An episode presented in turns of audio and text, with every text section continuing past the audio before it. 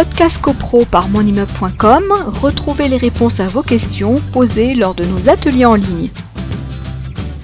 La vente d'un lot en copropriété. Alors, euh, euh, si on parle de vente de lot en copropriété, c'est qu'il y a des particularités qui concernent lorsqu'on achète un lot en copropriété immeuble collectif par rapport à une, une acquisition de biens immobiliers hors copropriété.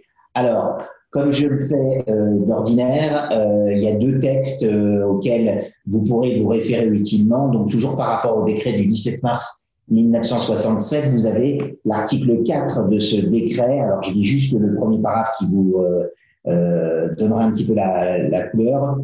tout acte conventionnel réalisant ou constatant le transfert de propriété d'un lot ou d'une fraction de lot ou la constitution sur ces derniers d'un droit réel doit mentionner expressément que l'acquéreur ou le titulaire du droit a eu préalablement, préalablement connaissance, s'ils ont été publiés dans les conditions prévues par les articles, etc., du règlement de copropriété ainsi que des actes qui l'ont euh, modifié. Donc la première euh, information à avoir, c'est effectivement le règlement de copropriété. Et quand je disais qu'un lot euh, de copropriété, c'est particulier, forcément, quand on parle de règlement de copropriété, on parle évidemment d'un lot en copropriété, ce qui n'est évidemment pas euh, le cas d'une vente d'un bien euh, euh, hors copropriété, un pavillon d'habitation, par exemple.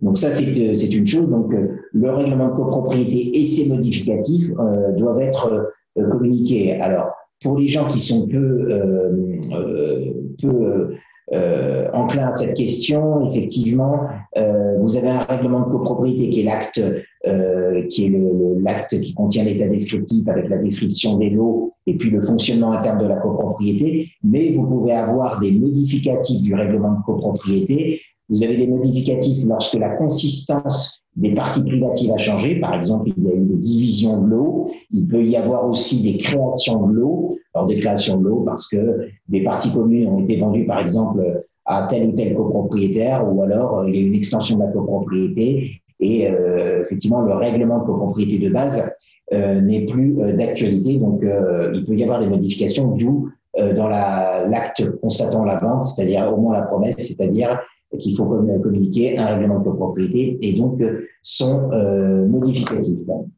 Alors, euh, ça, c'est l'article 4 du décret du 17 mars 1967. Comme d'habitude, je rappelle, pas besoin d'acheter de code. Vous tapez article 4 décret 17 mars 1967, vous allez tomber sur le site Légifrance et vous allez avoir euh, la version de cet article. Alors, souvent, quand j'invite les gens à se connecter sur le site Légifrance, euh, j'indique euh, que l'avantage, c'est que le site est toujours à jour. Il y a, d'ailleurs indiqué euh, version en vigueur à la date du temps et on a quelque chose de très à jour. Bon, en l'occurrence, l'article 4 n'a pas bougé. Donc là, là-dessus, vous allez avoir le texte tel qu'il est. il existe depuis déjà un certain temps. Podcast CoPro par monimmeuble.com, retrouvez les réponses à vos questions posées lors de nos ateliers en ligne.